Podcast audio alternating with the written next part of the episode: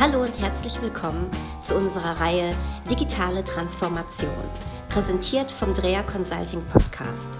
Heute im Interview Matthias Reich von der Hagos EG.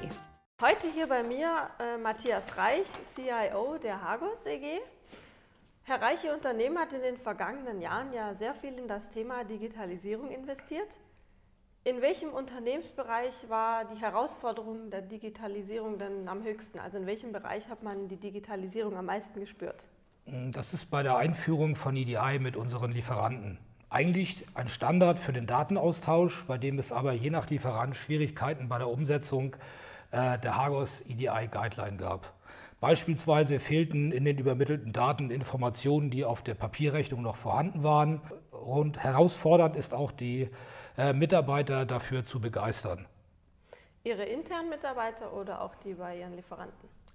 Natürlich zunächst die internen Mitarbeiter, für die es, äh, sage ich mal, sehr wichtig ist, äh, zu verstehen, welchen Vorteil oder welchen Mehrwert sie davon haben. Und den externen äh, Mitarbeitern, also sprich unseren Lieferanten auch, die teilweise die Vorstellung hatten, ich schicke euch eine PDF-Rechnung und das ist Digitalisierung. Sie haben jetzt also den Bereich Rechnungs, ähm, des Rechnungserhaltes digitalisiert. Was denken Sie denn, in welchem Unternehmensbereich wird es zukünftig zu einer hohen weiteren Digitalisierung kommen? Meiner Meinung nach liegt das größte Potenzial der Digitalisierung in der Verzahnung und Automatisierung von Prozessketten, zum Beispiel durch die Vermeidung von Medienbrüchen.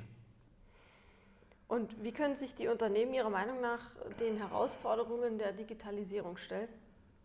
Äh, für eine erfolgreiche Digitalisierung ist äh, genaues Prozess-Know-how im Unternehmen unumgänglich. Genauso wie die Mitarbeiter im Vorfeld von dem Mehrwert und der Notwendigkeit dieser Digitalisierung zu überzeugen.